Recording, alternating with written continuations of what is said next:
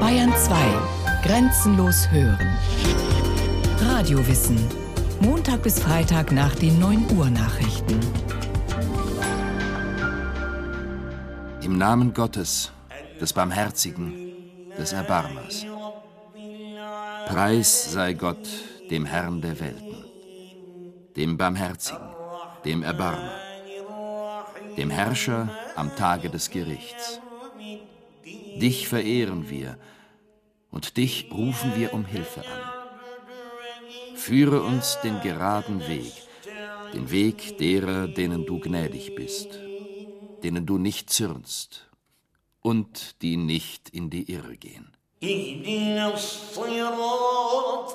Die Eröffnende heißt diese Sure, dieses Kapitel des Koran, weil sie als erste von 114 Suren den Koran eröffnet. Noch in der Übersetzung klingt sie feierlich und beeindruckend. Verkündet wurde sie Anfang des 7. Jahrhunderts. Zeitsprung 11. September 2001 fürchterlich. Es ist die größte Katastrophe offensichtlich, das lässt sich schon jetzt feststellen, die Manhattan je erfasst hat. Es brennt seit gut zehn Minuten der zweite Turm des 110 Stockwerke hohen World Trade Centers des Welthandelszentrums in Manhattan. Ein Terroranschlag unter vielen, verübt von islamistischen Terroristen. Wie passt dieser Terrorismus zu einer Frömmigkeit, die in Gott zuallererst den Barmherzigen anruft? Der Islam hat nicht nur ein Gesicht, er kennt wie das Christentum zahlreiche Strömungen, und er beansprucht die Hingabe von über einer Milliarde höchst verschiedener Menschen, von Mali in Westafrika bis nach Indonesien im Indischen Ozean. Was aber ist der allen Richtungen gemeinsame Kern dieser Weltreligion? Sehen wir näher hin. Alle Muslime berufen sich auf den Koran und auf Muhammad, den Propheten. Als er 40 Jahre alt geworden war, fasst Helmut von Glasenapp die Überlieferung zusammen, hatte er in einer Höhle bei Mekka, in die er sich zurückgezogen hatte, ein visionäres Erlebnis. Während er schlief, erschien ihm der Engel Gabriel mit einem beschriebenen Seidentuche und forderte ihn auf, zu rezitieren. Rezitiere im Namen deines Herrn, der schuf. Koran. Koran also heißt Lesung, Rezitation. Mohammed sollte, was ihm verkündet wurde, weiter verkünden, rezitieren. Wem? Wer waren seine Zuhörer in Südarabien damals im 7. Jahrhundert? In dieser Zeit verehrten die Stämme der Beduinen und die Familienclans in den Städten allerlei verschiedene Gottheiten. Eines der heiligen Zentren dieser Region war Mekka. Etwa 300 verschiedene Stammesgötter wurden hier angebetet. Daneben ein Hochgott, Al-Ilah, der Gott, zusammengezogen Allah. Wo so viele Gottheiten um die Aufmerksamkeit der Gläubigen buhlen, wird religiöse Praxis leicht beliebig. Und einige Gläubige, denen das nicht genügte, zogen sich als sogenannte Gottsucher in die Einsamkeit zurück. Einer von ihnen hieß Mohammed. Er gehörte dem verarmten Zweig einer einflussreichen Mekkaner Familie an. Als Kaufmann war er weit herumgekommen.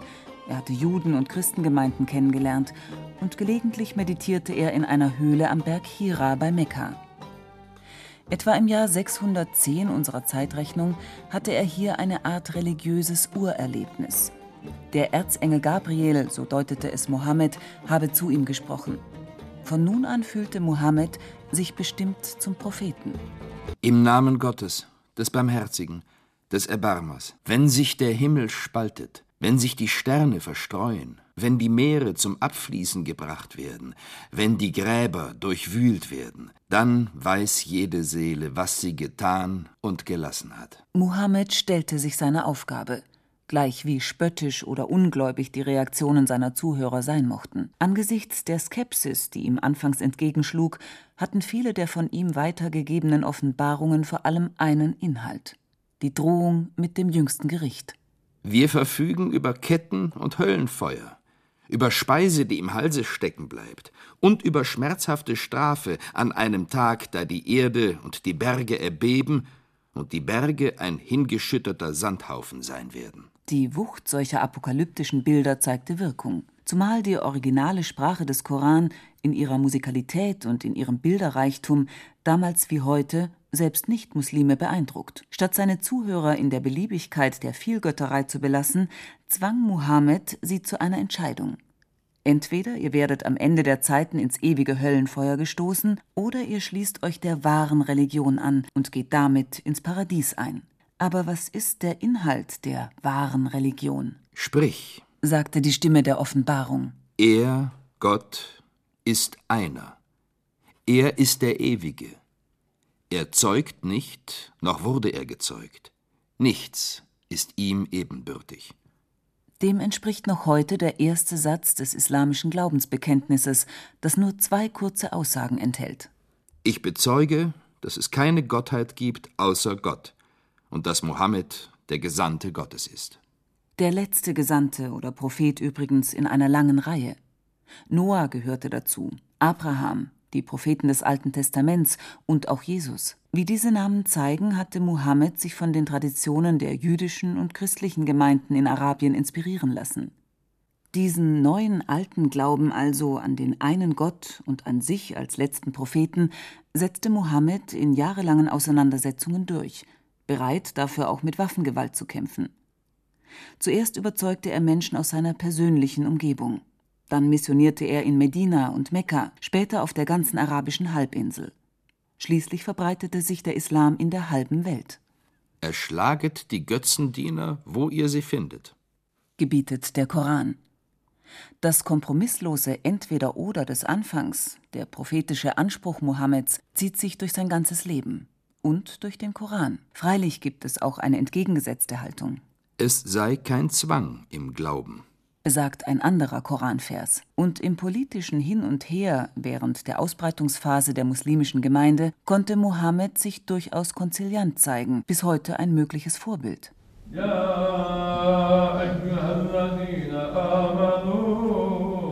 Nachdem Mohammed gestorben war, trug man zusammen, was an Offenbarungen niedergeschrieben war oder erinnert wurde, Dank der hochentwickelten mündlichen Überlieferungskultur dieser Zeit war das erstaunlich übereinstimmend und präzise und stellte so jenes Buch zusammen, das uns heute als Koran vorliegt.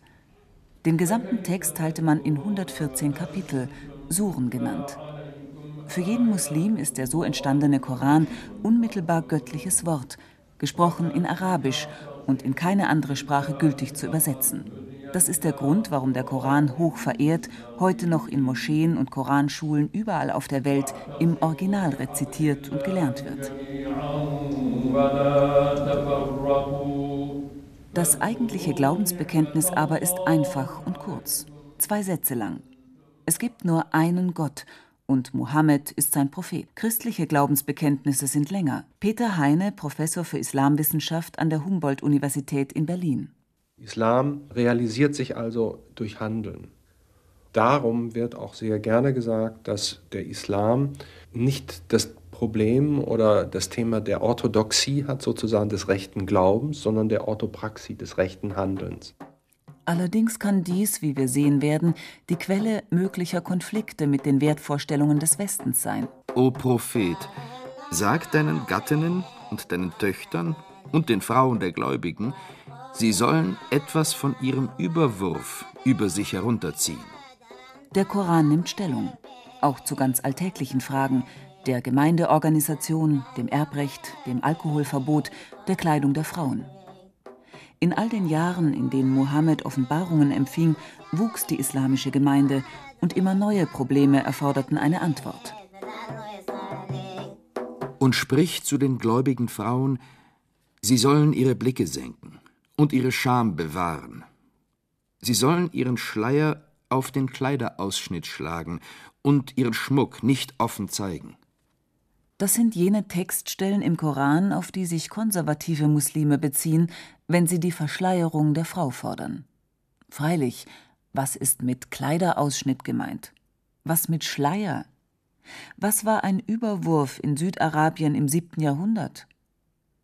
Die Rolle und die Behandlung der Frauen ist aus westlicher Sicht überhaupt eine der problematischen Seiten des Islam. An unserem Beispiel zeigt sich aber auch, wie breit das Spektrum möglicher Auslegungen ist. Manche Musliminnen tragen einen Ganzkörperschleier, andere begnügen sich mit einem Kopftuch. In jedem Fall aber bleibt die absolute Autorität des göttlichen Wortes im Koran unangefochten. Es wird nur unterschiedlich interpretiert. Wo Interpretationsfragen auftauchen, ziehen Muslime eine zweite Quelle ihres Glaubens und zugleich ihres Rechts heran, die Hadithe. Hadithe definiert Ralf Elger, Dozent für Islamkunde, als die Überlieferungen vom Handeln und Reden des Propheten, neben dem Koran die wichtigste Quelle des Islam. Was Mohammed gesagt oder getan hat, gilt als vorbildlich.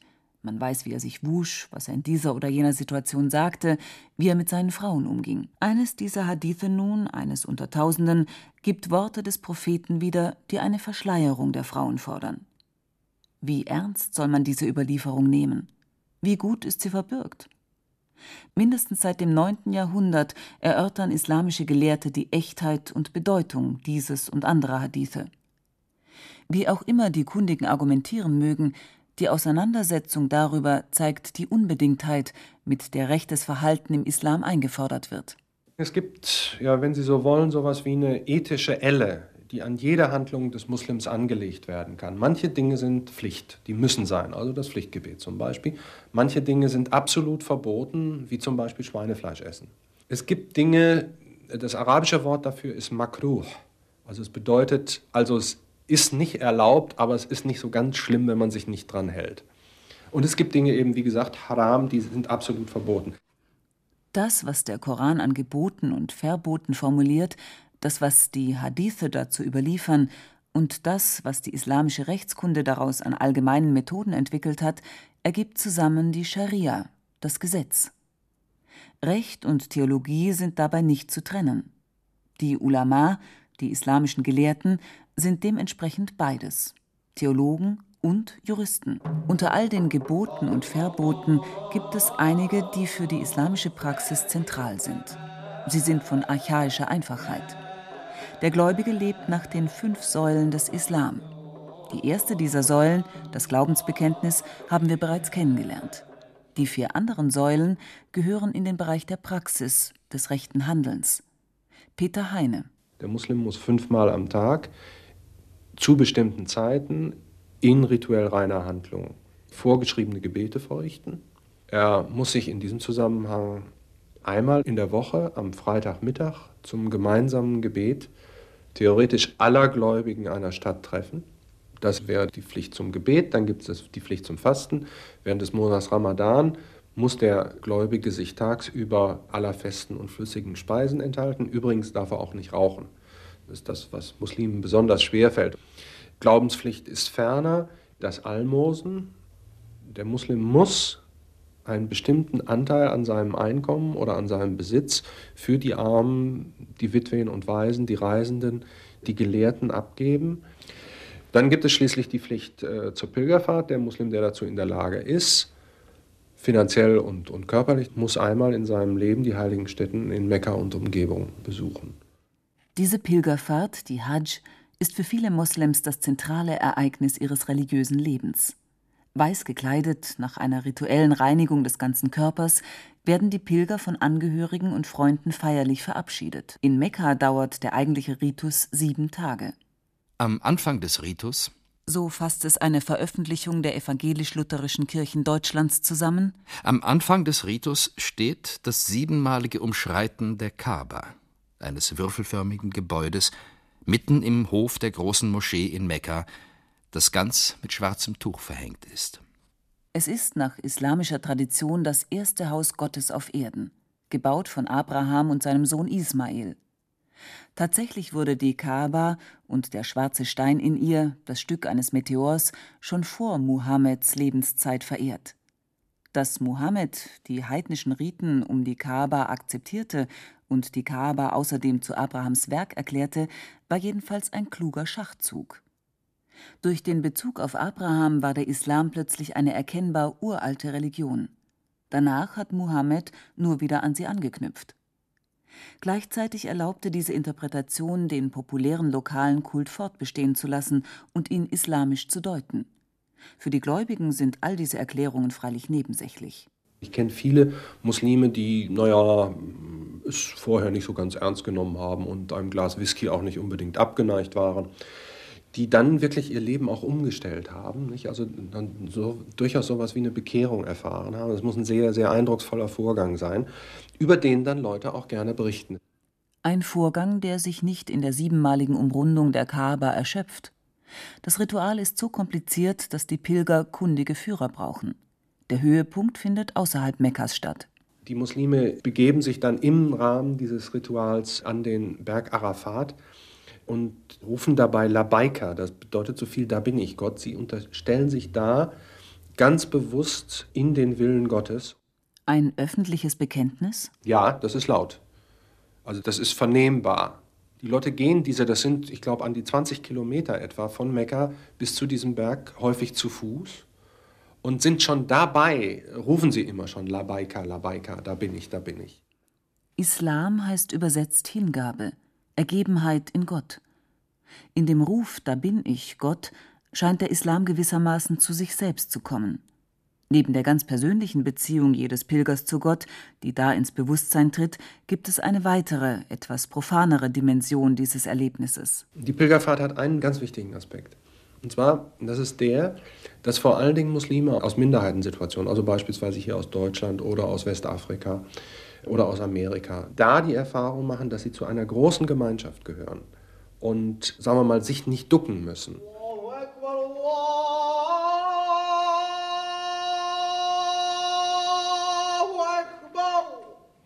Fünfmal am Tag ruft der Muezzin. Fünfmal ist es die Pflicht jedes gläubigen Moslems, sein Gebet zu verrichten und dabei in der Richtung der Kaaba nach Mekka zu blicken, überall auf der Welt. Die räumliche Symbolik suggeriert Einheitlichkeit und entspricht dem Ein-Gott-Glauben des Islam.